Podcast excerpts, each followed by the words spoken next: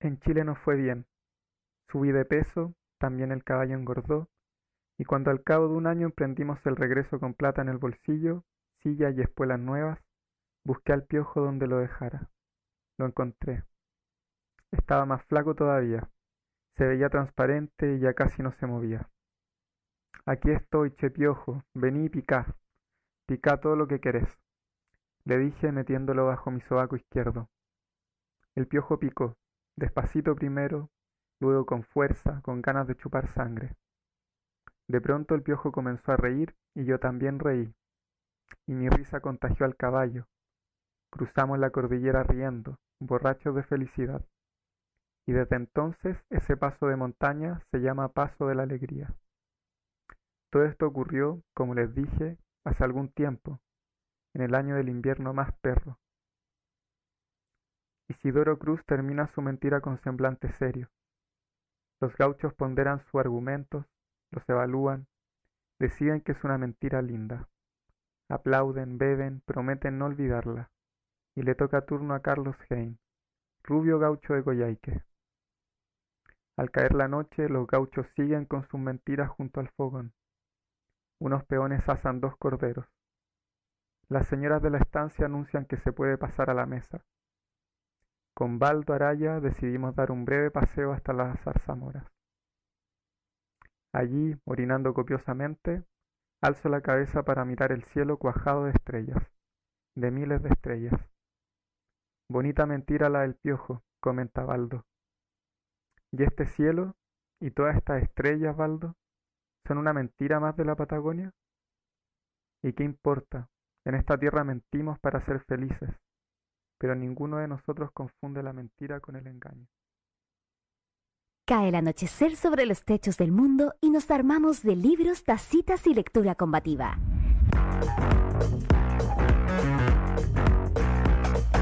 Encendemos el neón para abrir un día más la biblioteca de noche.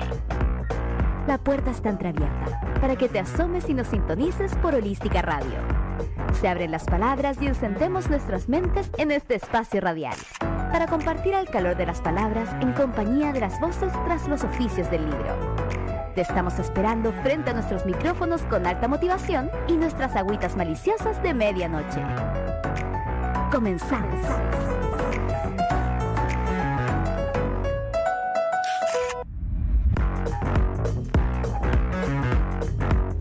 Hola, hola, bienvenidos, bienvenidas y bienvenidas a quienes nos escuchan. Eh, hoy día también aquí a mi compañero Jota, ¿cómo estás? Buena, buena Grace, todo bien por acá, ¿cómo has estado tú? Bien, con frío, que lo estábamos conversando antes de estar al aire, con mucho, mucho frío. Hay algo muy anecdótico, hoy en la mañana me mordió un perro. Yo ando en bici, primera vez, siempre había tenido ese miedo, que me mordiera un perro mientras voy en la bici, hoy sucedió, no me apretó, entonces me dejó morado, pero eh, sufrí ese miedo, lo tenía siempre que veía perros, decía que no se me tiren, que no se me tiren, y hoy fue el día. Muchas gracias, abracitos. Muchas gracias. ¿Y tú cómo estás, Jota? Bien, acá en Valparaíso con harto frío igual. Estoy en una casona grande, en una oficina, entra de estos vidrios muy delgaditos, entra mucho frío. Así que algo te entiendo con eso del frío ahora. Igual te veo como desabrigado, llevo el cuellito ahí. ahí. bueno, ahí recordar a cosas que no se nos olviden. Hoy día Seba, vamos a mandarle un saludito a Seba que no se pudo conectar porque está con problemas de conexión, ya que anda de viaje ahí por Chiloé, estamos cerquita, comentábamos también, así que muchos cariños para él. Y recordarles que siempre pueden dejarnos eh, el de más 75 11 18 52. Además, recordar que este medio holística es un medio independiente, así que pueden contribuir con en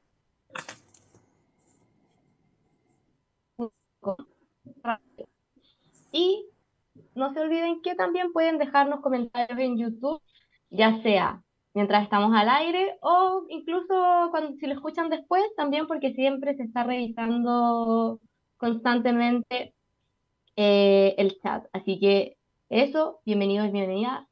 Martín, hola, ¿cómo estás? Eh, te pido que nos lleves a la cortina, por favor.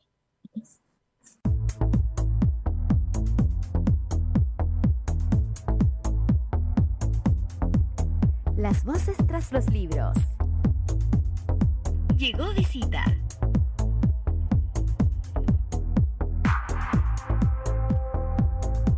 Aló, aló, aló. Ahí estamos es, es como tech esa, esa cortina ahora. Cambiamos de estilo. Cambió la cortina, sí. Sí. Eh, bueno, Grace, tenemos invitada por estos lados de la biblioteca de noche. Em, hoy día vienen de la edición editorial Ediciones Casa de Barro, que vamos a, conversar en un ratito, eh, y también en relación a un libro de antología poética de autoras del Valle de Aconcagua, que para quienes estén ahí por YouTube, este es el hermoso libro, ¿ya? Eh, ¡Ay, qué bello! Sí, muy linda la portada. Son de 10 autoras, 10 escritoras, poetas de, del Valle.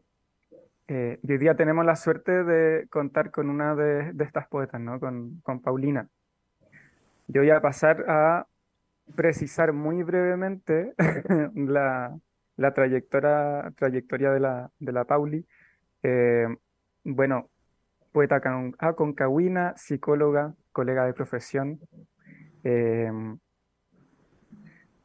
reclama algo que me, interesa mucho de, esta presentación que tienen en el mismo libro, ¿no? Reclama el derecho de las mujeres a escribir e intenciona la recuperación de lugares de visibilidad para sus trabajos literarios. Ha participado en colaboraciones con artistas y revistas literarias locales y regionales autogestionadas en el compromiso político de democratizar y devolver el derecho popular al acceso, la expresión y el disfrute de la poesía y el arte a poquito de, del, del, día cierto del libro, ¿no? Que, que, se celebra, conmemora ayer, eh, me parece como súper contingente también esa presentación, pero obvio, Pauli, que nos interesa sobre todo escucharte a ti. Cuéntanos un poquito de ti, quién eres, Pauli. Hola Jota, hola Grace, hola a todos, todas. Em, hola. Qué bacán escuchar esa presentación, siempre me gusta mucho oírla.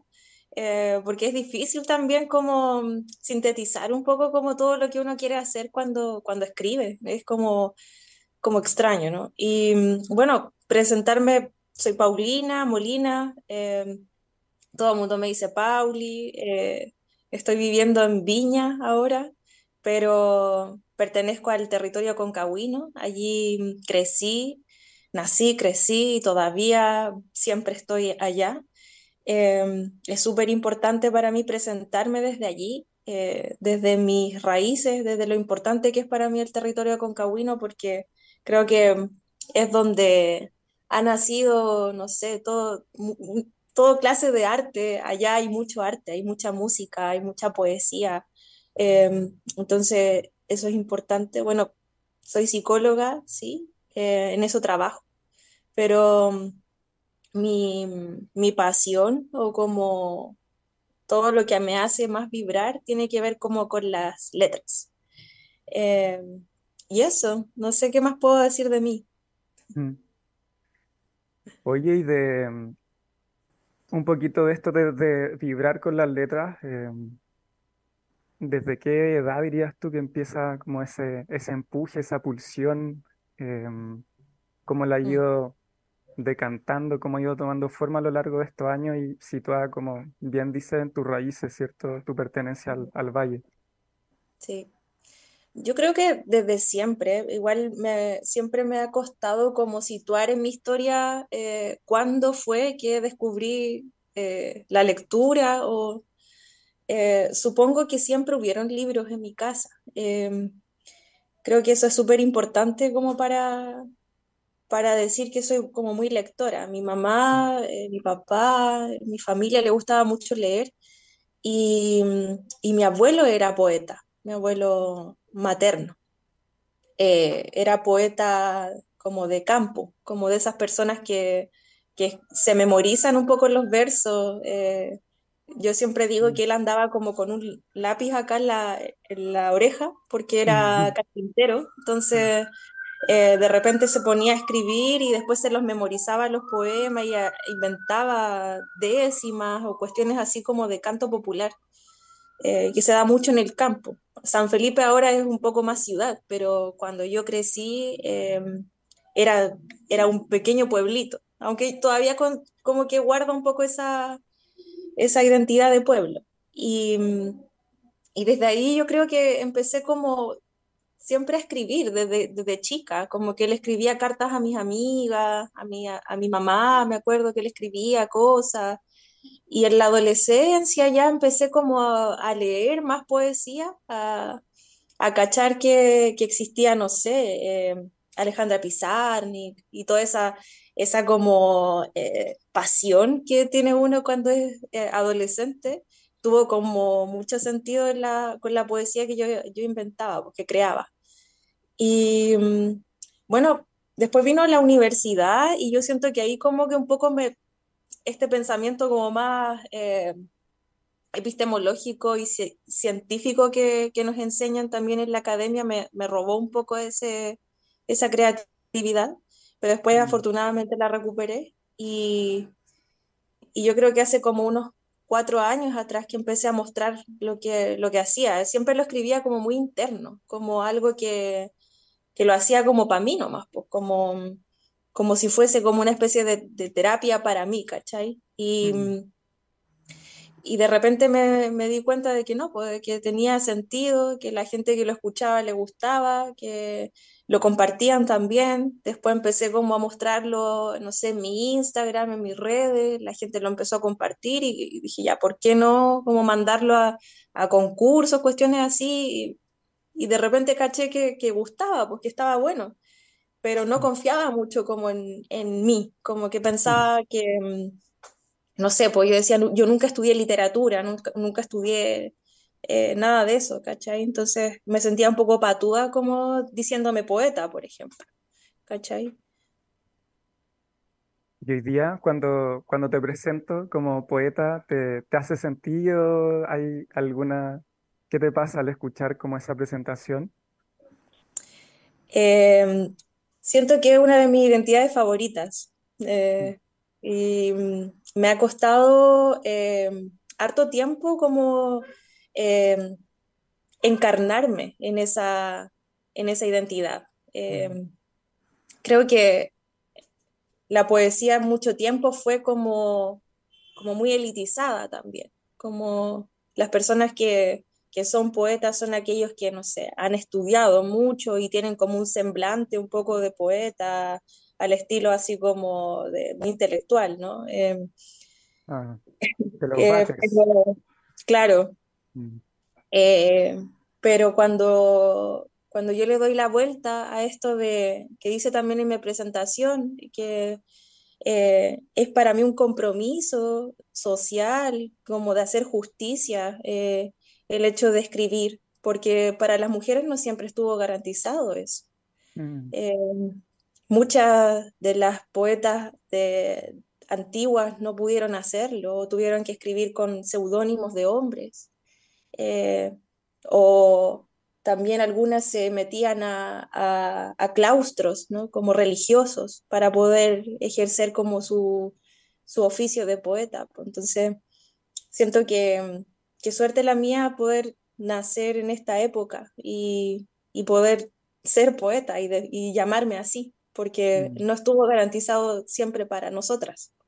Mm. Eh, con eso que dices de mm, la escritura de mujeres y con lo que mencionabas de, por ejemplo, cuando conociste a Pizarnik, eh, ¿cómo? A mí me pasaba, lo voy a explicar así para que se entienda cómo hacia dónde va mi pregunta. A mí me pasaba que no me gustaba la poesía en el colegio, pero hago memoria y leí casi puros hombres eh, y quizás Neruda, que era lo que se leía antes, por lo menos en los colegios, aunque hoy claro. se sigue leyendo. Pero de grande conocí a Pizarnik, a Storni y me gustó la poesía. Entonces, eh, estos acercamientos que tú tuviste con la escritura de mujeres poetas, eh, ¿te hace como ver la poesía de una manera distinta o siempre la viste como un lugar para ti? Porque yo creo que ver solo hombres en la escritura, porque como tú señalas, no, no estaba el espacio para las mujeres antes, igual cambia un poco la percepción. Y mi otra pregunta con eso mismo, si sientes que a pesar de los años que han pasado, sigue siendo difícil para las mujeres entrar en el mundo de la escritura. Sí, sí, eh, me, pasa, me pasaba igual. Cuando leía poetas em, hombres, como que sí, los lo encontraba bacanes, pero no, había algo que no conectaba conmigo. Y cuando descubrí la escritura de las mujeres, dije como, wow, esto es como, parece que se parece a lo que yo quiero hacer. Y mm, yo creo que tiene que ver también como con que escribimos desde nosotros mismos, ¿no? de nuestra, desde nuestras vivencias. Yo creo que la poesía es uno de los artes como más honestos, no sé si decirlo así, pero como más, eh, más visceral. Eh, em, y creo que, no sé, no, quizás voy a sonar un poco sexista en esto, pero los hombres tienen una manera de pensar y de sentir mucho más racional, como más... No de, no de tanto eh, desarrollo de sus emociones por el patriarcado, básicamente, ¿no? Y las mujeres, lo que, como se ha dicho. Claro, entonces, y las mujeres no, porque las mujeres hemos tenido como esta eh, facilidad como de, expresar nuestras emociones y de conversarlas, entonces hay un lenguaje mucho más rico ahí. Yo siempre digo que lean mujeres, eh, lean literatura de mujeres, porque es bacán, es, rica, ¿me entiendes? Em, y em, bueno, la segunda pregunta de si sigo pensando que todavía es difícil, yo creo que tenemos que aliarnos. De hecho, este, este libro, El Imaginaria, eh, nace también por eso. Es la primera antología poética de mujeres del Valle de Aconcagua. ¿no? Nunca antes existió otra. Eh, porque siempre habían eh, antologías de hombres, o por ahí no sé, nueve hombres y una mujer, así como para que se noten un poquito, ¿cachai? Mm. Pero cuando decidimos hacer esto, em, fue precisamente para darnos ese, ese lugar. Entonces, yo creo que sí, puede que sea difícil, no creo que sea tan fácil, nunca es tan fácil para nosotras. Em, parece que siempre nos cuesta un poquito, pero si nos aliamos, si nos un poco como hacemos equipo, yo creo que puede ser más fácil. Mm pensaba hilando con eso igual, Pauli, como eh, hace cuatro años empezaste a mostrar, ¿cierto? Como de forma más deliberada tu, arte, tu, escritura.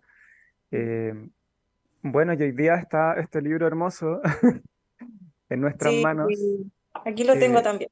Bueno, para que lo vean todos. ¿Cómo, cómo fue eso, esa, ese, ese camino, ¿no? De cuatro años empezar a mostrar quizás más tímidamente, a estar en una antología de poetas, me imagino que relacionarte con, con poetas también de, de distintos lugares, circulando en el valle, obviamente. ¿Cómo, ¿Cómo, has visto tú ese camino y, y, qué nos podrías contar del proceso de, de, de escritura también, me imaginaría? Claro. Ha sido fascinante, yo lo he disfrutado mucho. Creo que, no sé, como cuando yo decidí estudiar psicología, por ejemplo, fue algo como más, eh, no sé, impuesto, como por la sociedad, como que tenéis que ir a la universidad, pero, y estudiar algo, ¿no? Como algo así. Eh, pero el ser poeta yo lo elijo desde todas mis partes, como es lo que yo soy, lo que me encanta, como te decía, es como mi, mi identidad favorita. Mm. Em, y hubo un proceso, hubo un paso desde, desde estar mis poemas en lo privado y sacarlo a lo público. Ahí hubo un paso eh, muy mm. importante, que no fue tan, simple, tan simple como subirlo a una plataforma o mandar un correo, no, fue, fue muy intenso ese proceso, muy personal también. Em, y fue como vencer el pudor, vencer la vergüenza, eh, no sé, cómo eh, confiar también en lo que yo estaba haciendo como te decía, como que lo que yo escribo siempre son mis cosas, como que lo que yo escribía, mi diario de vida, ahora está en un libro, ¿me entiendes? Entonces, eh, es fascinante para mí. Em, cuando fue la presentación del libro Imaginaria, eh, yo decía, porque tuvimos que presentarnos, ¿no? yo decía, para mí esto es como surrealista, o sea, yo de repente de, estar escribiendo en mi, en mi interior, en mi pieza, pasar a estar leyendo frente a muchas personas en una presentación del libro, es muy bacán, es como una, una experiencia que yo la vivo como con mucha maravilla, me, me encanta en realidad. Oye, y en eso veo que está Marco, llegó, me gustaría presentarlo brevemente. Hola Marco, eh, bueno, bienvenido Marco. Hola, gracias. Marco nació en Petorca, ¿cierto? El año 68 y una de las figuras, sino él, eh, también del, que, articula esto que, se llama, ¿cierto? Ediciones Casa de Barro. Eh, también editor em, de Imaginaria, que es el libro que, nos convoca. Em, aprovechar de, saludarte, Marco, y si, si te quieres también presentar acá a la audiencia. Em, muchas gracias por la invitación y un agrado conversar esta tarde de literatura con ustedes. Marco, ahí estamos hablando con, Paulina, ¿cierto? De, Imaginaria, eh, estamos hablando también recién de, su paso de, de, confiar, decía Paulina también, en empezar a publicar, empezar a mostrar sus textos. Eh, ¿cómo, se articula eh, Imaginaria, por un lado, también preguntarte a ti en el lado de la, de la edición? y si nos pudieses contar un poquito de de ediciones Casa de Barro. Claro, em, bueno, este libro eh, justamente nació con la inquietud de, ver un poco la panorámica de la poesía femenina del Valle de Aconcagua.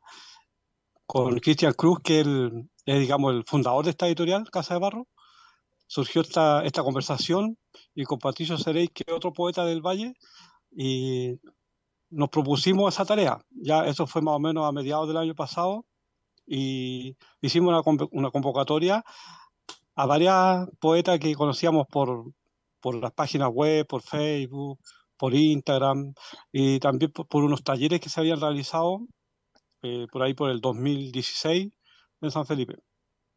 Y ahí hicimos la convocatoria y la verdad es que todas las, las poetas que convocamos se entusiasmaron y participaron todas, todas las convocadas.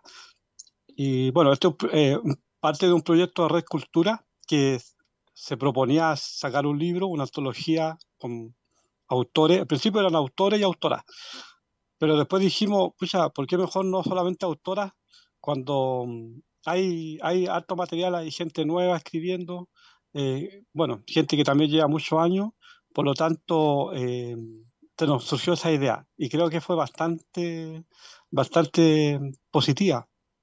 El libro ha, estado bien, ha, habido buenos comentarios y, mucho entusiasmo en la lectura. Así que estamos, ha sido un proyecto interesante, de todas maneras.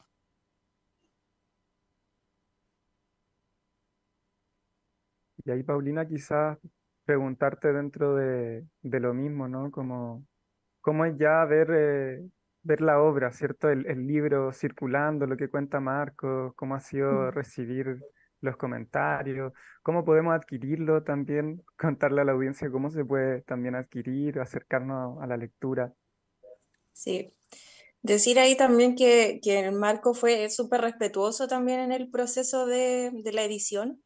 Eh, al menos a mí y a las compañeras que participaron, siempre nos preguntó si estábamos de acuerdo en ciertas ediciones que le dio a los poemas, que en mi caso fueron muy poquitos. Em, eh, puntuaciones, cosas así como más de, de, la coherencia, pero fue muy respetuoso en ese proceso y también eh, eh, nos consultó si estábamos de acuerdo con que fuera una mujer quien escribiera el prólogo, porque él es hombre, el editor, y esto es una, una antología de mujeres. Entonces, ahí participó Paola, eh, ¿cómo es el nombre marco de ella?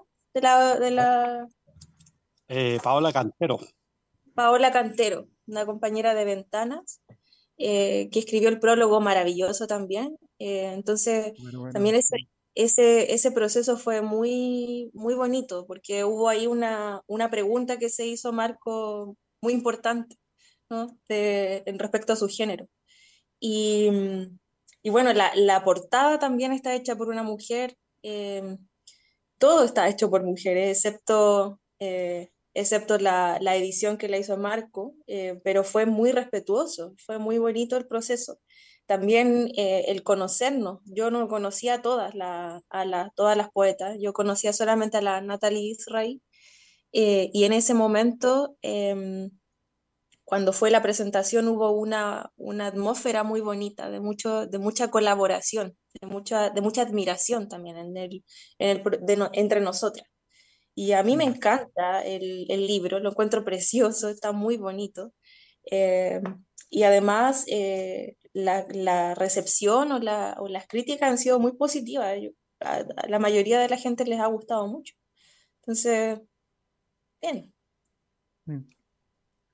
Y en eso, Marco, ¿cómo, cómo se puede conseguir el, el libro? ¿Hay posibilidad de, de adquirirlo a través de, no sé, algún correo, página? ¿Cómo, cómo se pueden contactar con ustedes, la audiencia? Eh, mira, eh, bueno, se pueden contactar directamente conmigo ya o con la editorial.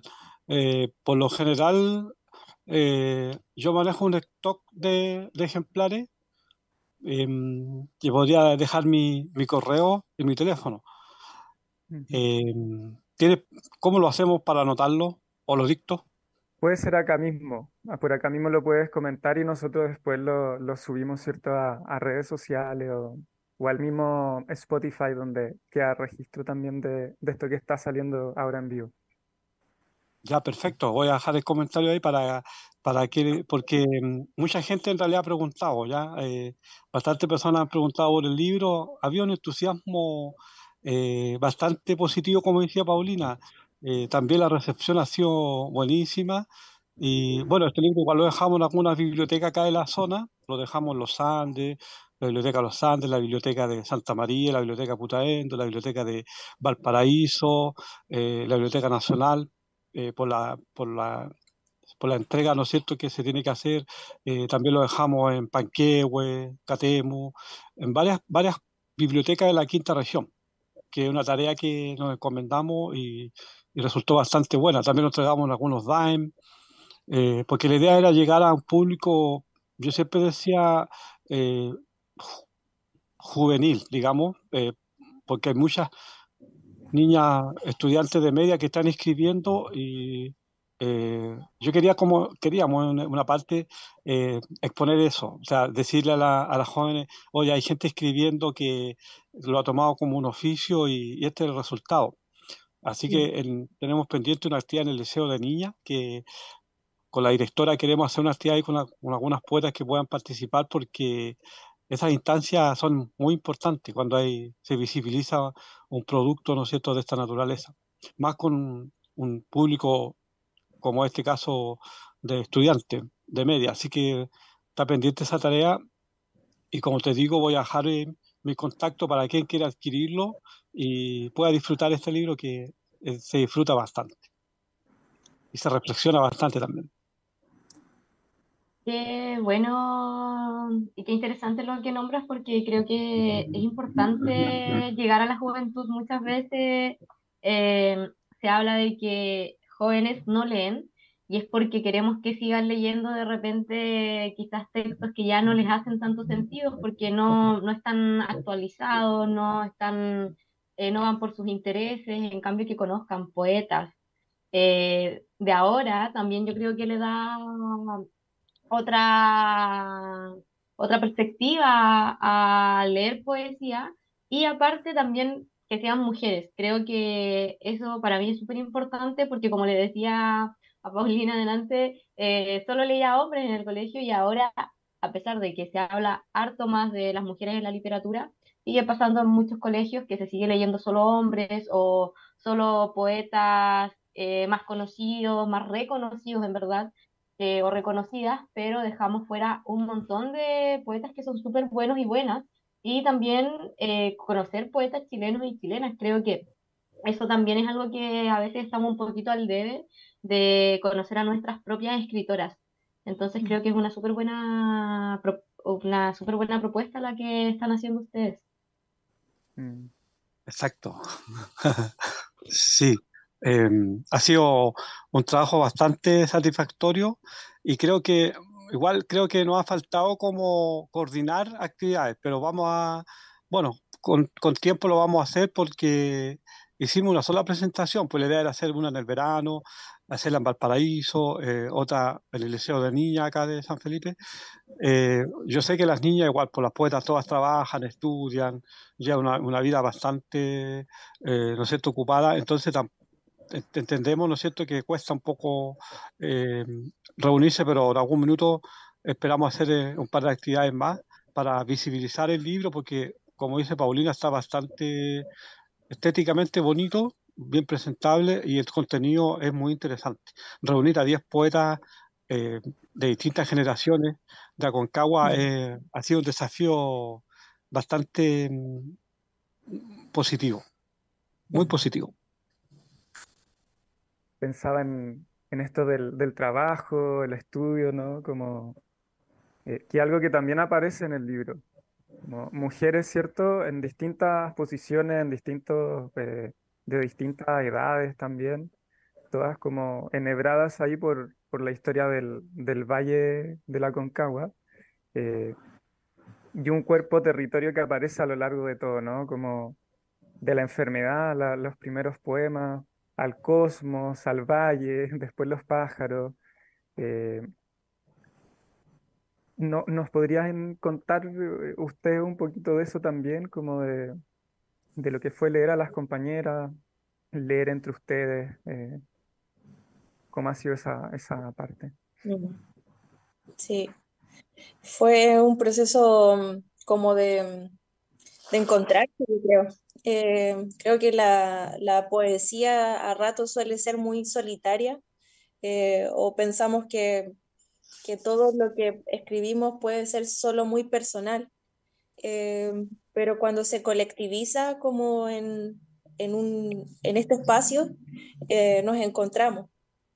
Ese día que, que, fue el lanzamiento del libro, conversábamos de eh, cuestiones muy en común que teníamos, como por ejemplo estos tópicos, los tópicos de escritura. Y, y nos dimos cuenta de cómo el, el Valle de la Concagua influyó allí. De hecho, en el prólogo creo que lo dice, como eh, Gabriela Mistral nació en, los Andes. Eh, ella nació, Lucía, Lucía Godoy nació allá en, la cuarta, pero Gabriela Mistral nació en el Valle. Mm. Entonces, eh, hay una historia, hay una historia muy fuerte en, nuestro territorio y en cómo esta, esta atmósfera llena de montañas y cordilleras nos ha marcado. Entonces, eh, fue, fue bonito como leerlo y a la vez eh, ponerle cara a las personas que, escribimos. Eh, fue, como, fue como encontrarse, como saber que no, no estáis sola.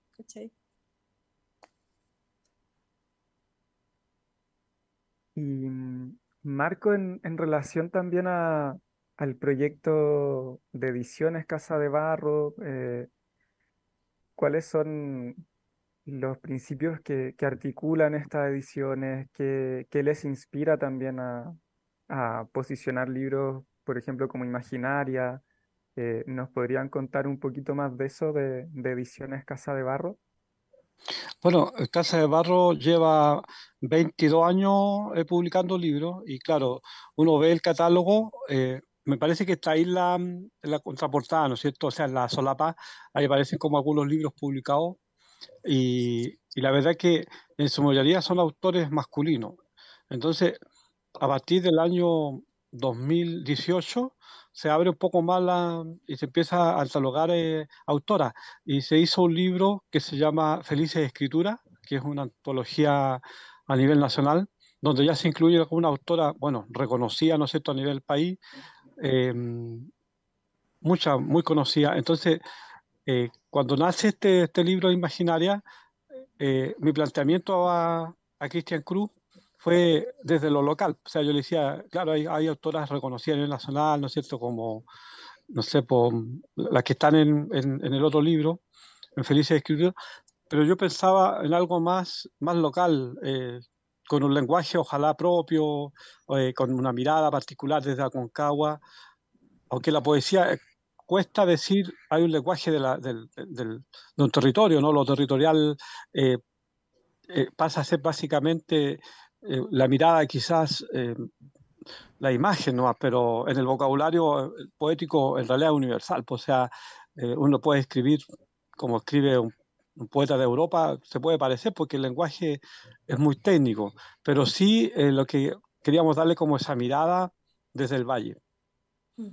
¿Ya? aunque fuese a nivel de biografía de las autoras, pero también, ¿no es cierto?, encontrar una característica particular. Entonces trabajamos la, verdad es que la convocatoria fue temática libre, no, no, no íbamos a imponer un, tema, solamente el, trabajo de ella, de la autora, y lo que captamos siempre mientras hacíamos la lectura, que había como un lenguaje parecido entre ellas, por ejemplo, mucho paisaje, mucha mirada al, al interior del valle, Putaendo, Santa María, em, eh, San Felipe rural, en San Felipe semi-urbano, porque no, no, no, no es una ciudad muy, no es pequeña, pero tampoco una gran ciudad, pero sí tiene esa mirada todavía, ¿no es cierto?, eh, muy rural. Entonces, Casa de Barro se caracteriza por eso, por, el, por la poesía lárica, que podría decir que en algún minuto fue muy fuerte en Chile, pero acá las poetas eh, eh, no hay un larismo, las poetas acá, lo que hablamos nosotros, que las de Imaginaria tienen una mirada más bien interna, una mirada más bien interior, ya un poco quizás hermética en la, en la mirada desde la vida, ya con un rol más, cuestionándose más, eh, cuestionando un poco más la existencia del ser humano, más que cuestionar los roles tanto femenino como masculino, acá lo que hay, nosotros veíamos un vuelo poético muy, muy, muy apropiado para cada una. Entonces eso nos llamó la atención que había una madurez literaria, había un trabajo desarrollado, ya, y y si lo comparamos obviamente con Feliz Escritura, que es el libro anterior donde hay poetas convocadas, eh, claro, acá hay una mirada muy distinta, muy particular que, que llama la atención.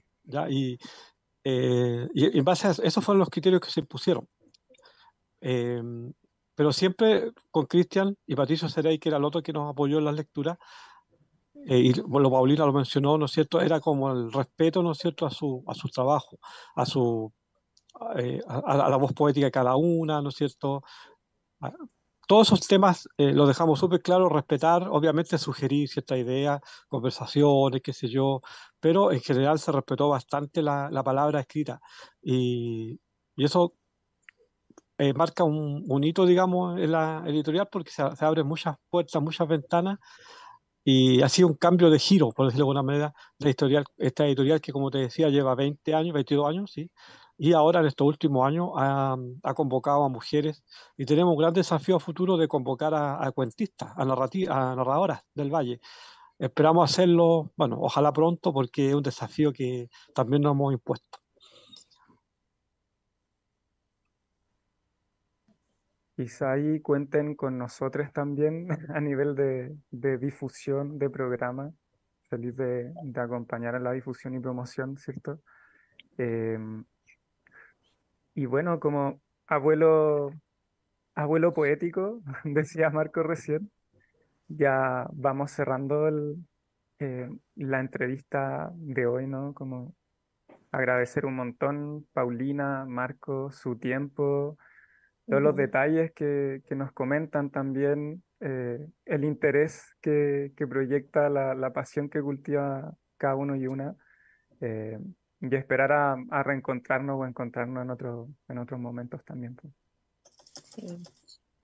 Sí. solo también agradecer, eh, antes de agradecerles por el trabajo, creo que está muy interesante, espero pronto poder eh, leer su leer la antología y muy interesante, insisto, en lo que también como que, dónde distribuyen los libros, creo que también es, algo a destacar y que, que, buscan con este. Así que solo muchas gracias también por venir a hablar con nosotros, nosotras el día de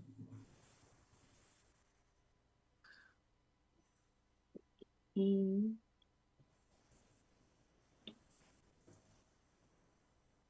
Ay, no sé si el J está. Ah, que ya la última parte de esta entrevista, no sé si la dices tú, la digo yo.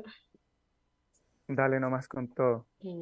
Que la última parte de esta entrevista eh, siempre dejamos como micrófono abierto para que ustedes puedan eh, decir lo que quieran, eh, expresar ahí lo que se les venga a la cabeza y presentar, no sé si una canción que podamos escuchar, que nos recomienden ustedes. Súper. Eh, bueno, yo agradecerles a ambos. Ah, eh, ¿Sí? Sí, dale nomás. Ya. Agradecerle a. Perdón, el no no era para ti, era aquí en mi compu, lo siento. Ya me volví medio loco. No te preocupes. perdón, perdón. Eh, bueno, agradecerles eh, por el espacio, por eh, también la conversación. a modo personal me sentí muy cómoda de hablar con ustedes dos. muchas gracias también por visibilizar el trabajo que se hace en regiones, que se hace en, en, localidades más pequeñas y que a lo mejor no, no son tan renombradas. gracias por eso decirles a todos y a todas que se atrevan a escribir, que mm, yo siempre digo que cuando no se te sale eso de adentro, de ninguna manera, toma un lápiz y escribe, así sale, eh, va a estar bien, no como matar ese juez interno o hipercrítico que tienes dentro de decir qué está bien y qué está mal. Si a ti te agrada, si a ti te deja bien, hazlo, escríbelo, eh, sácalo de alguna manera. Em, y por otra parte, volvamos a la lectura, volvamos a leer, volvemos a comprar libros. Yo sé que está todo súper caro, pero eh, también están estos libros que, que no, no, son de grandes editoriales, que no te cobran, no sé, 20 lucas por los libros, sino mucho menos. Y Em, hay editoriales así, hay muchas personas que estamos en el oficio de la lectura y de la escritura y eh, es cosa de buscarnos, es cosa de googlearnos, las redes están ahí, así que eso, eh, escriban. Eh, bueno, también agradecer esta entrevista y, como dice Paulina, claro, de, ¿no es cierto?, de rescatar estos rincones de los territorios que son, yo creo son importantes porque de alguna u otra manera siempre existen ideas buenas, ideas que se pueden em, eh, difundir, ¿no es cierto? Y posicionar ciertos territorios, en, en este caso la literatura. ¿ya? Así que agradecer y, y la verdad que la canción que tengo en mente puede ser la de Ketterer, un grupo de acá local también, hablando de, de lo, desde lo desde lo local. Es un grupo muy interesante y se llama Ketterer y la canción se llama Perros Callejeros. Martín, tiene que decirnos si la tiene, Martín. Eh, ¿Podrían quizás contarnos un poquito antes de que Martín ahí vea si la tiene, de qué va esta canción? Para que él nos confirme. Esta es una, es una banda local. decidimos con, con Marco eh, poner una canción de, de ellos porque son de, nuestro territorio y son muy buenos, así que vayan a buscarlos a Spotify, se llaman Ketterer, eh, son muy buenos, muy bacanes, así que también como estamos aquí con el Valle de Aconcagua en el corazón, también quisimos mostrarles música del territorio.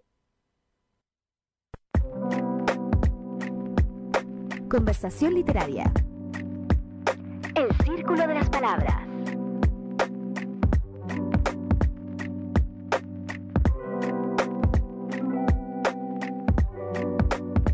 Oye, Jota, que bueno, qué buena estuvo la entrevista y tengo muchas ganas de leer el libro ahora. Aparte, eh, se ve muy bello también. La portada me enamoró, solo a la vista. Ahí el J lo está mostrando eh, para quienes nos escuchan y ven a través de YouTube. Y hoy día me toca presentar mi propia columna. eh, viene la columna El efecto de los afectos. Y voy a partir leyendo un pedacito de solo una frase muy cortita, que es de lo que voy a hablar, que dice, la empatía consiste en una comprensión respetuosa de, de lo que los demás están experimentando.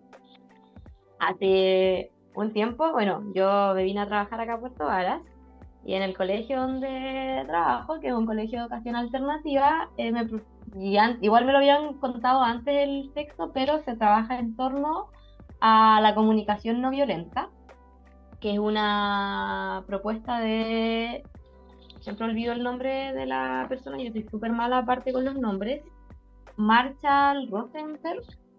Y esta, yo no me la sé la teoría así completamente, me leí el libro, no soy una experta en esto, pero eh, creo que me hace mucho sentido porque también en algún momento tuve algún ramo de resolución de conflictos y la forma en que se resolvían los conflictos es muy parecida a esta, eh, pero para utilizarla en el cotidiano.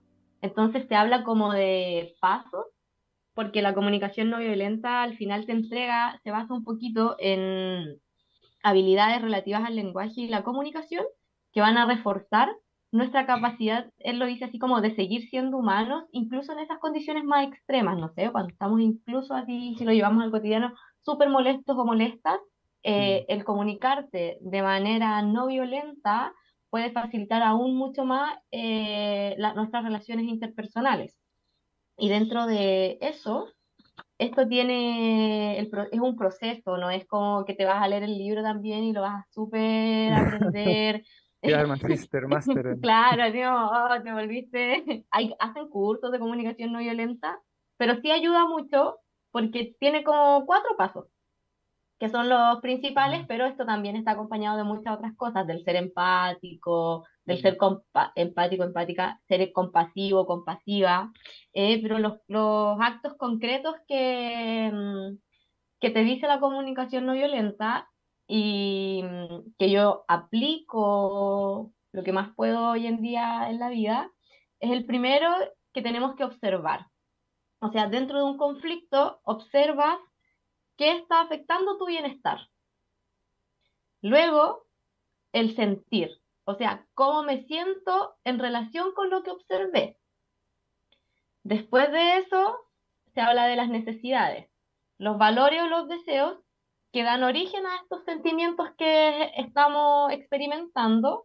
Y por último, va la petición, que van a ser acciones concretas que vamos a pedir a las personas que están involucradas en esto para enriquecer nuestra vida.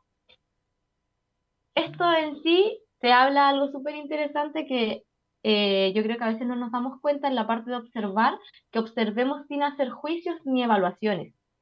Eh, que cuando tú lo lees, de hecho, así como que yo lo empecé a leer y suena súper lógico, pero en verdad en la sociedad que vivimos no nos comunicamos de manera no violenta. Por el contrario, yo siento que está muy normalizado el responder mal de repente, el en vez de pedir, también él hace esta diferencia entre en vez de pedir, exigimos cosas, eh, no, no observamos ni nos damos el tiempo tampoco de repente de sentir por qué me siento así, o sea, ¿y qué necesito para dejar de sentirme así?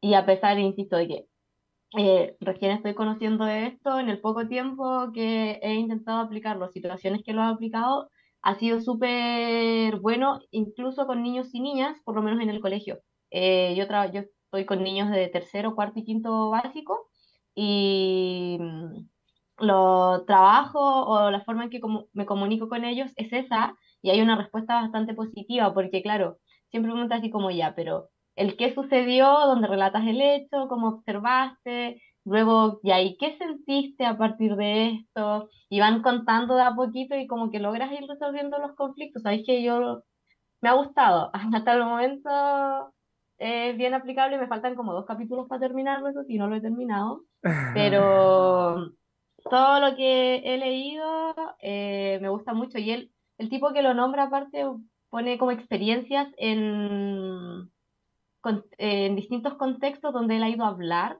en, no sé, en lugares como de alta vulnerabilidad con jóvenes que están considerados como delincuentes, como el perraje, como a veces dicen, yo le he dicho otras veces, digo, esto no, no, ¿qué le importa a esos cabros? Donde nadie quiere hablar con ellos, con ellas, porque, ah, no, si no tienen futuro, ya, entonces él, él cuenta como esos relatos donde ha tenido que intervenir en cosas así y cómo ha logrado a través de la comunicación no violenta generar cambios. Mm. Qué buena, Grace, qué interesante. Me, me hacía pensar en, en el concepto igual de comunicación asertiva, que, quizás viene un poco de antes, ¿no? Como tratar de eh, poder decir lo que necesito sin herir al otro, eh, eh, pero me hace sentido como extenderlo como a comunicación no violenta, siendo que es como un significante, una palabra muy en el uso, ¿no? Como que pareciera, si uno ve la tele, así como que todo está violento. En parte yo creo que sí, estructuralmente vivimos en un mundo muy violento. A veces lo notamos, a veces no. Em, pero me parece súper interesante que lo plantee como en pasos y eh, esto del no juicio, ¿no? Eh, que, rápidamente lo, que hablaba quizás Paulina antes, como esto de- del juez interno. Quizás puedo sentir emociones que no quiero sentir, pero quizás tengo que tener la responsabilidad de saber identificar qué me pasa y después abordarlo, ¿no? Como, ¿cómo ha sido tu, tu experiencia también pensaba con, con niños y si lo has aplicado como en tu vida, como con otros adultos, con otras personas? Eh, sí, sí, la... Mira, con los niños y las niñas estamos ellos, eh, mi nivel, acá donde estoy yo son grupos multigrados, yo estoy con un nivel nomás, ¿cachai? Eh, estamos aplicando, yo lo he aplicado así como sin contarles que es comunicación no violenta, pero por ejemplo esta semana ya estamos con, tenemos asambleas en la mañana cuando llegamos.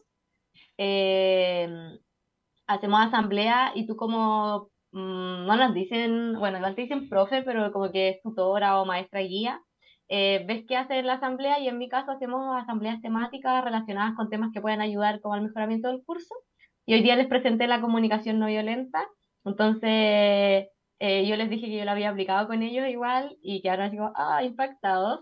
Eh, como que le di ejemplos y ahí quedaron así como, oh, ¿verdad? Sí funciona. Entonces la vamos a aprender un poquito los pasos y con gente, con mi amigo con el que vivo, bueno, él también antes de entrar a este trabajo me presentó el libro y eh, él lo utiliza en su vida. Entonces funciona, eh, la ha aplicado en distintos contextos y eh, yo con él, así como nada, no hemos tenido grandes conflictos, pero cuando algo pasa así como que quizás no sabemos cómo, eh, sin decir que lo estamos utilizando, yo me he dado cuenta que lo utilizamos. Así como, pasó esto, me sentí así, necesito esto, eh, ya, y ha funcionado. eh, tenemos una súper buena convivencia, así que lo, desde la experiencia funciona. No he tenido la oportunidad, por ejemplo, de probarla con amigos o amigas, porque estoy muy lejos de toda la gente que conozco. Yo en acá en Puerto Varas conozco a mis compañeros de trabajo y a mi amigo con el que vivo, y nada más. Entonces, como con mis amigos de, la de la vida o familia, todavía no, lo, no llego ahí. Ahí cuando llegue les, voy, les puedo contar, les puedo contar. Pero hasta el momento ha sido útil y algo también que menciona harto el...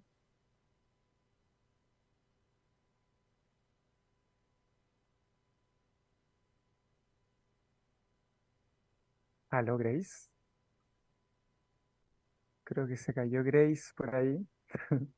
Por mientras podemos revisar como algunos comentarios que están llegando de, de YouTube. Viviana Maturana Contreras, de hecho, expone... Perdón, eh, ah, tranquila, Grace, estamos justo me caí. revisando algunos comentarios de YouTube que vienen Ah, llegando. buena. Ya. Viviana Maturana Contreras dice educación emocional, estrellitas y corazones. Qué hermosa experiencia con los peques, es como darnos tiempo y espacio para resetearnos. Eh, sí, y sabéis que eh, es súper útil. En, como decía, el colegio donde estoy trabajando lo utiliza para la resolución de conflictos y no solo para la resolución de conflictos, sino que sirve en el día a día, como para expresar cuando quieres algo, cuando algo no te acomoda, que en verdad no genera un gran conflicto, pero sí una incomodidad o algo en ti eh, como traspasarle esto a los y las estudiantes y ha sido súper útil por lo que comentan como experiencias previas, cómo han sido los cambios de algunos estudiantes súper notorios. Mm. Ahí asumo que era súper notorio, decía la Grace. Eh, ¿tiene ahí algún problema con, con la conexión? Em, pero me imagino, como, como iba contando la Grace, que eh, no solo tiene esa aplicación como de en comunicación propiamente no violenta, sino es como posibilitar distintos eh, grados de comunicación e identificación como emocional. Algo así me resonaba con lo que decía Viviana, ¿no? Como educación emocional, que, parece algo como tan esencial y pocas veces abordado o abordado de repente muy, de forma muy abstracta, cuando lo que se requiere es como ponerla en, práctica, en ejercicio. Sí, eh... oye, ¿sabes que no sé qué le pasó a mí? Disculpen a mi internet y creo que ahora... Nos vemos de colores, pero te escuchamos bien. Sí, creo que mi cámara ahora... Ahí sí. No sé, bueno, es que parece que se va a poner a llover y de, no sé si es como temporal porque vienen como muchos días de lluvia, así que podría tener relación con eso, porque como en un ratito más debería empezar a llover según la página del tiempo que estaba viendo. Em, pero sí, lo que dice efectivamente esto sirve harto para la educación emocional, que los colegios tradicionales no, no se trabaja mucho. Yo creo que va como cuando tú como profe quieres hacerlo y lo metes en tus clases, hay currículum oculto Ah, pero acá, por currículum oculto. sí, yo, yo lo hice el año pasado, intenté meter educación, Mercurio está retrógrado, dice la vida, por eso no nos funciona. Eh, eh, yo lo hice el año pasado de trabajar con mis estudiantes cosas relacionadas con la educación emocional.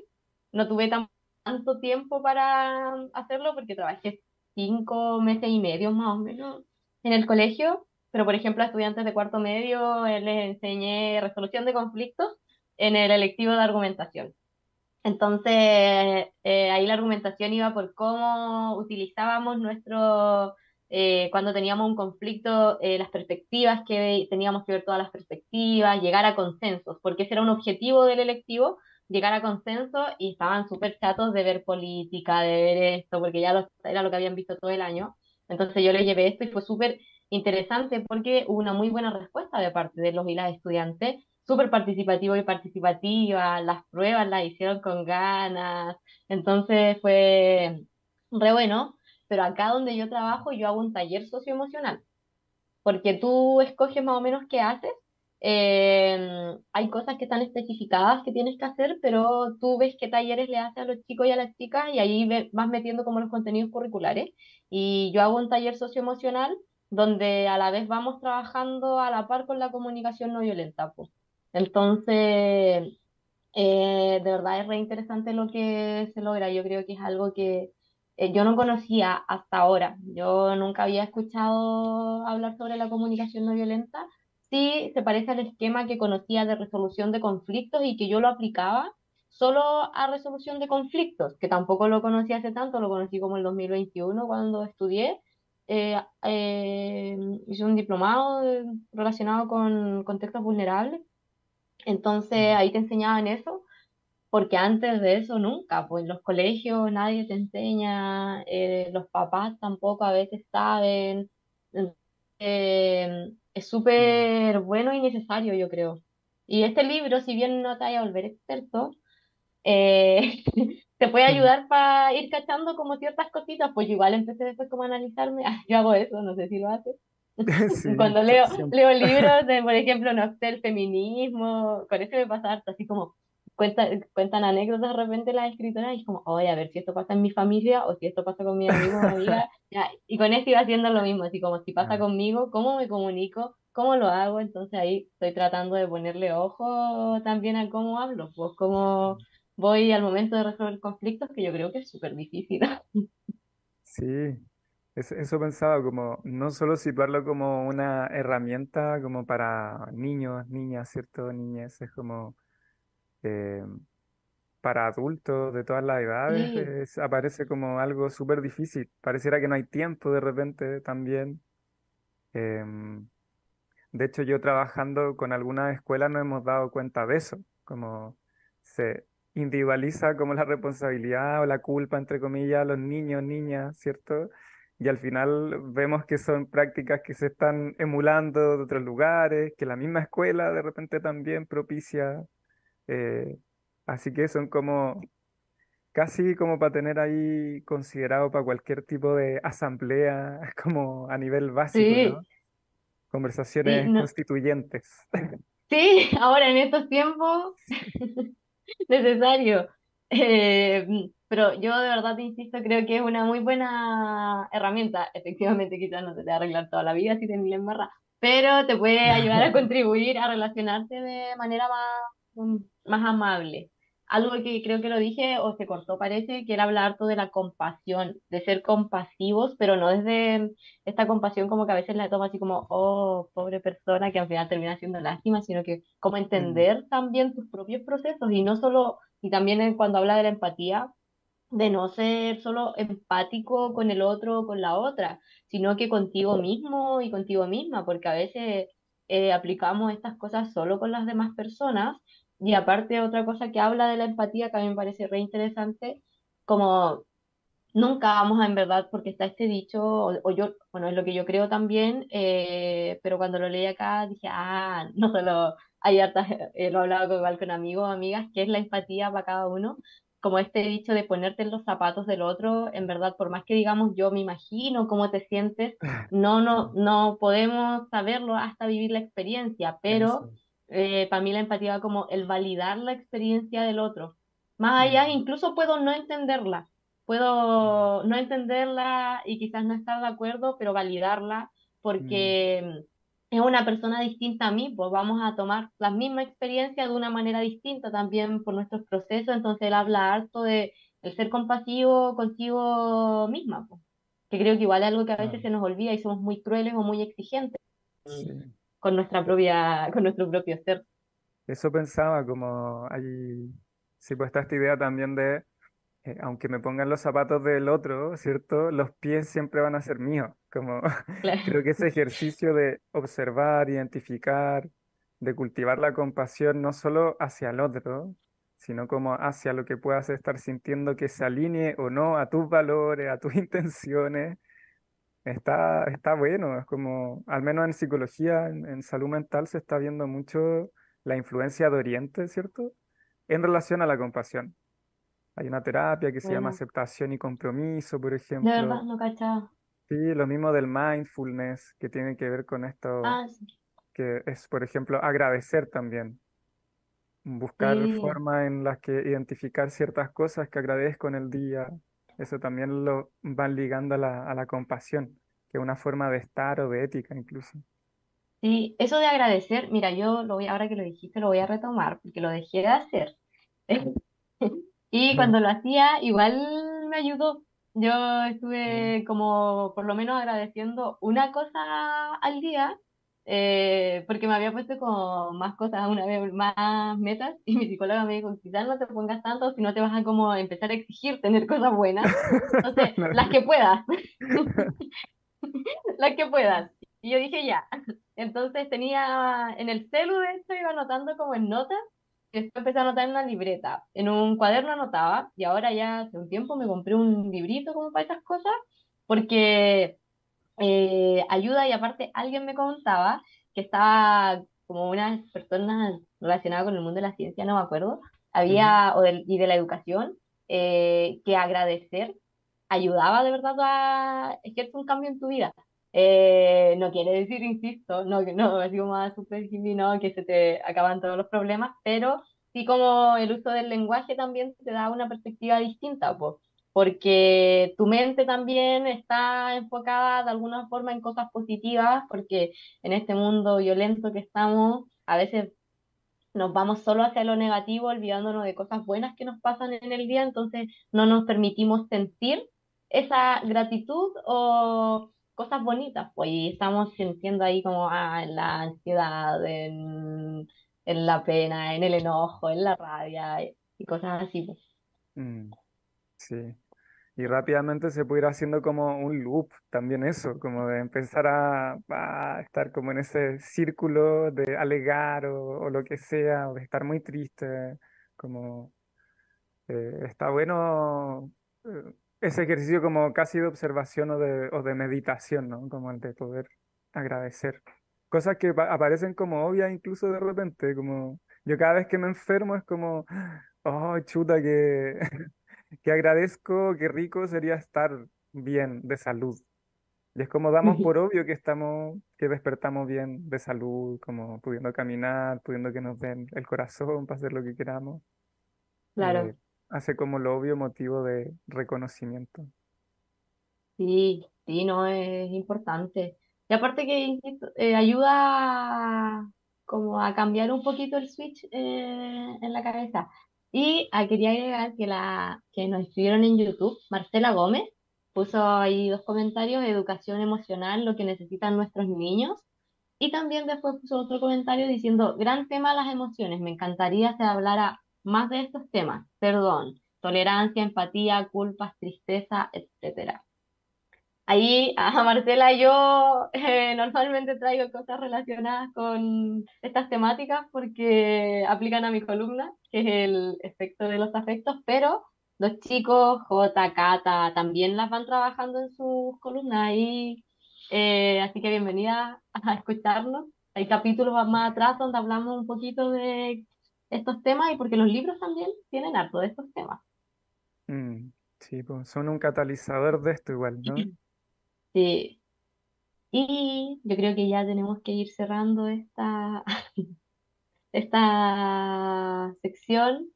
Solo agregar que lo último, otra cosa que él mencionaba, como un tip eh, dentro del libro, que cuando alguien nos cuenta algo, eh, siempre solemos opinar. Em, porque claro, la persona posiblemente te está comentando y él lo que recomienda es que alguien te cuenta toda una historia y te dice qué opináis y preguntar siempre de cuál, de qué quieres que opine. Eh, y cuando también está, entonces cuando tú preguntas eso y alguien te dice ya de todo, puedes opinar de que ahí el reciente recomienda opinar, porque a veces las personas te dicen opina y no están siendo claros que quieren, no sé, que opinéis de lo último y tú opináis de lo primero y eso genera un malentendido y así. Y otra mm. cosa que recomienda es que cuando tú no tienes tan claro lo que la persona te está pidiendo, como tomar las palabras que utiliza y parafrasear. En vez de tú dar tu propia idea de esto, como parafrasear, entonces así ayudas hay que la otra persona pueda estar más clara en si tú estás entendiendo o no. Incluso cuando no sabes qué decir, él recomienda este del, del parafraseo porque facilita la comunicación. E insisto, con niños y niñas a mí me ha funcionado. Entonces, que es con quien más lo he aplicado en este tiempo, así como eh, cuando tienen problemas, así como ya, tú me mencionaste que, eh, no sé, te frustraste porque no te salió el monito, que me pasaba el otro día eh, ¿qué eso, cómo yo puedo ayudar en eso? ¿O qué fue lo que no te gustó? Entonces, no, no me gustaron los ojos. Ya, ¿y qué necesitamos entonces? ¿Qué necesitas entonces? ¿Arreglar eso? Ah, ya, entonces como vaya hablando, no lo hice tan bien ahora con el ejemplo, ah, pero algo así, y, y va funcionando, pero sí va mm. funcionando, así que muy recomendado, comunicación no violenta, un lenguaje de vida de Marshall Rosenberg. Y tení, tiene el, el libro Grace, ¿o no? Es que, pero no lo tengo en original esta vez. Sí, no, no, no, no, no lo he encontrado. Entonces no ustedes, ustedes compran el original. Este me lo pasaron. Es que de hecho a mí me lo pasaron. Así fue como, toma, Sí, pues, lee ahí esto. Porque yo había dicho que me interesaba mucho el tema de cómo nos relacionamos. eh, por eso también en mi columna. Mm, Entonces me dijeron, esto te va a servir para tus intereses. Y fue como, ya, qué lindo.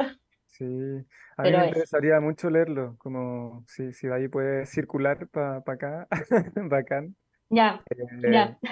pero muy bonito el, el como ver elementos del, de lo terapéutico, como de terapia, cuando conver- estaba ahí como conversando, ex- expandiendo un poco la, la columna, era como, wow, esto como me recuerda a eh, acercamientos terapéuticos, a cómo uno actúa cuando está con alguien en una consulta. Eh, está bueno como sacarla del box lo terapéutico también. Cuento que está súper inspirador el libro. Sí, y otra cosa, lo último ya, es súper amable de leer. No es algo que cueste así como, que términos muy rebuscados, no. Bien amable, así que muy recomendado. Y muchas gracias, Jota, por la conversación. Y vamos a la siguiente sección. Martín, ¿nos das el pase? Imperdibles. Lo nuevo, lo usado y lo prestado.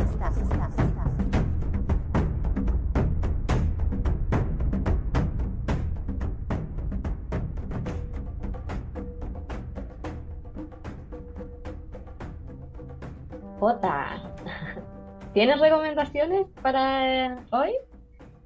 Yo por acá eh, quería recomendar nuevamente Imaginaria, pero ahora con, con algo más de, información que va a circular en vivo, ¿cierto? Eh, por acá Imaginaria, que es el libro del que hablamos en la entrevista de hoy. Tuvimos a la poeta Paulina Molina también en- entre nosotros. Eh, comentarles que este libro lo pueden adquirir al siguiente correo, marco gmail.com ¿ya? Eh, marcolopezcultura@gmail.com. Obviamente vamos a ponerlo en, redes sociales, en Spotify, en YouTube posteriormente, eh, pero también está bueno saberlo en vivo. De la edi- Ediciones Casa de Barro también hay otros libros que, que nos compartieron eh, las chicas. Uno es este, a este lado del muro, que es de, de hecho de Marco López, a quien tuvimos el gusto de escuchar también recién.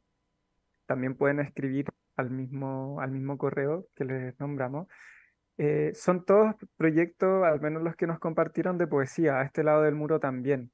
Es una antología de, de carácter eh, más personal. Hay varias, varios escritos, varios poetas, poemas, perdón, eh, donde él ha publicado en distintas revistas, en distintas, y esto es una antología.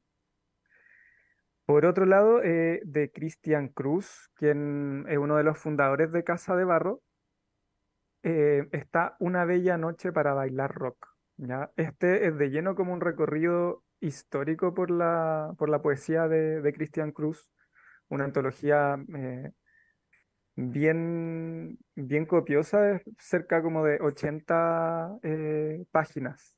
¿ya?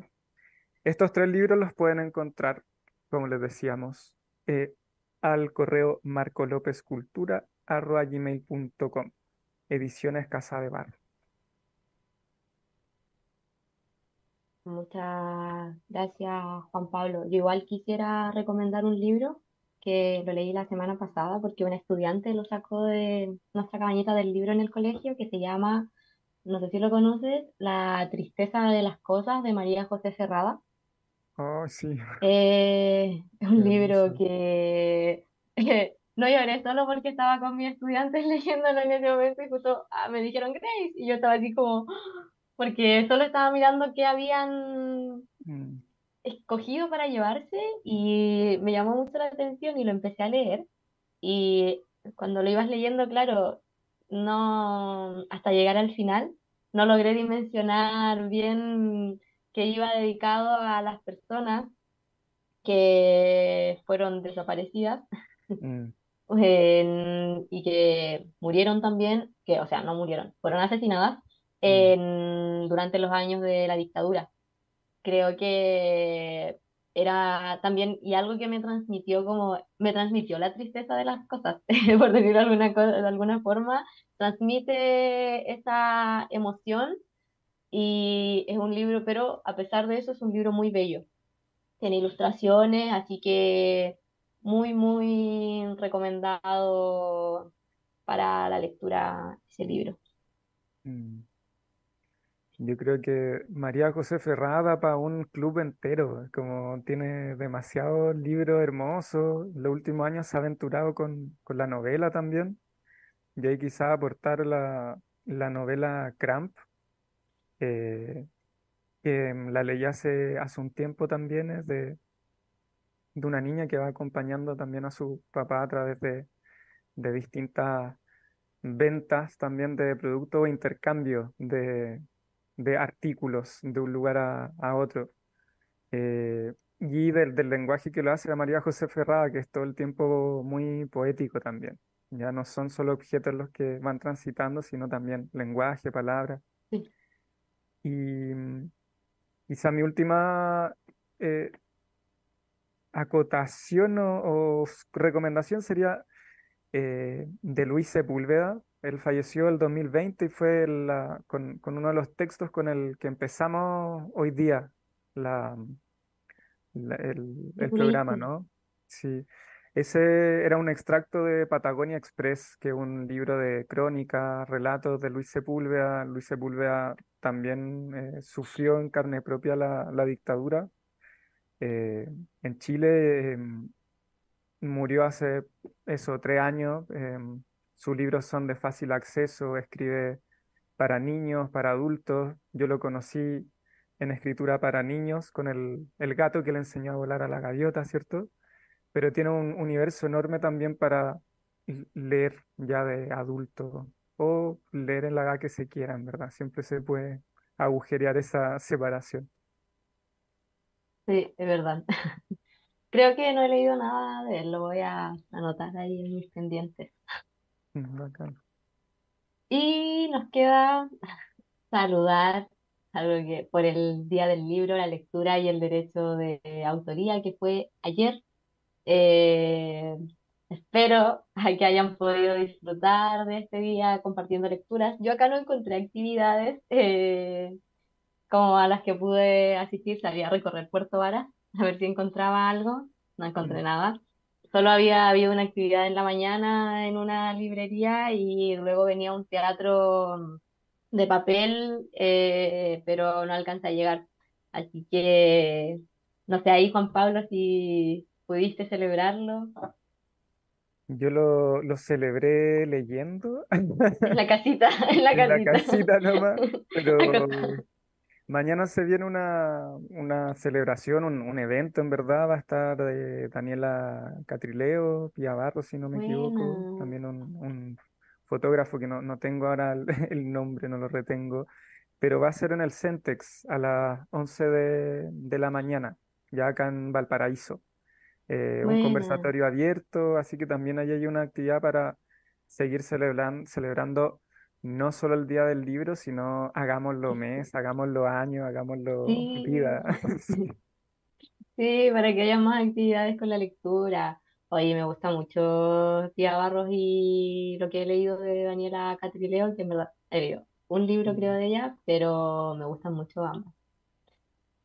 Y nos quedan las promociones de los clubes de Bibliotank.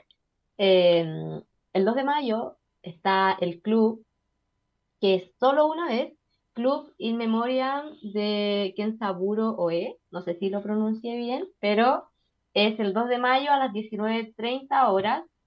Y como ya dije, es una sola vez, así que eh, ahí quienes se quieran inscribir a través de las redes sociales de Bibliotank.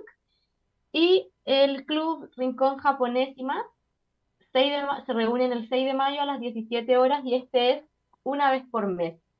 Así que ahí para que si les interesa inscribirse y además pueden visitarnos en Instagram, eh, buscan Bibliotank o también la biblioteca de noche, van a encontrar también más actividades que estamos realizando constantemente, como diversos clubes de lectura que van a ir apareciendo. Igual, de todas formas, los vamos a estar siempre, les vamos a estar siempre invitando por el programa, pero ahí pueden estar al día con las actividades que vamos realizando.